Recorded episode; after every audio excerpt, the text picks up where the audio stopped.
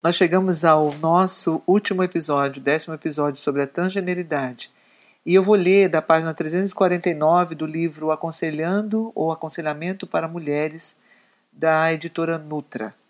Olha que legal, olha que esperança que há e que dor a gente precisa ver que acontece quando a pessoa realmente não quer se comprometer com a palavra de Deus ou não quer seguir a verdade de Deus. Sempre, porém, existe um preço a ser pago quando as pessoas decidem se rebelar contra os limites criados por Deus. O resultado é sofrimento e dor incalculáveis. Conheça o testemunho de um homem de 56 anos de idade que se submeteu à cirurgia de mudança de sexo para se tornar mulher. Eu sabia que não era uma mulher de verdade, não importava o que meus documentos de identidade diziam. Eu tomei medidas extremas para resolver meu conflito de gênero, mas mudar de gênero não deu certo. Era óbvio que isso era uma máscara eu sentia como se tivessem mentido para mim. Como pude chegar a esse ponto? Como me transformei em uma mulher de mentira? Esse homem, em desespero e aflição, acabou se rendendo ao abuso de álcool e pensou seriamente em se suicidar até que se tornou completo novamente como homem. Existe um legado horrível crescente de outros testemunhos trágicos descrevendo o estrago é, pessoal que a transgeneridade tem causado na vida de muitos. A Bíblia alerta os crentes que aqueles que praticam a iniquidade de forma intencional colherão seus frutos. Provérbios 22, 8.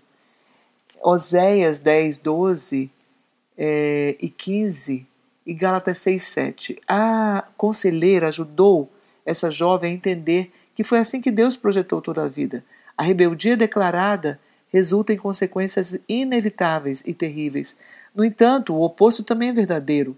Quando uma pessoa como essa jovem decide seguir o caminho da justiça, pode-se dizer então que boas consequências virão como resultado. Salomão afirma isso em Provérbios 13, 21. A desventura persegue os pecadores, mas os justos serão galardoados com o bem. Veja Provérbios 13, 15. Isso não significa que toda pessoa justa tem uma vida boa e despreocupada, nem significa que toda pessoa perversa terá uma vida difícil e infeliz.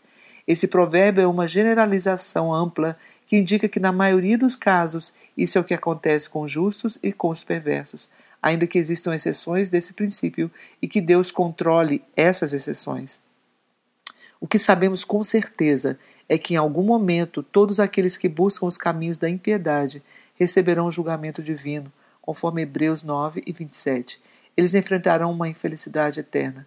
Por outro lado, Aqueles que se arrependem escaparão do julgamento e encontrarão misericórdia, graça e paz, conforme Ezequiel 18, 21 a 23. Gente, nós agradecemos é, a audiência de vocês. Eu agradeço especialmente e todas as pessoas que estão me apoiando nesse projeto.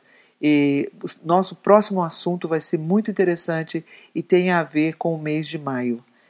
Fiquem aí de ouvido ligado para as novidades. Beijo, tchau.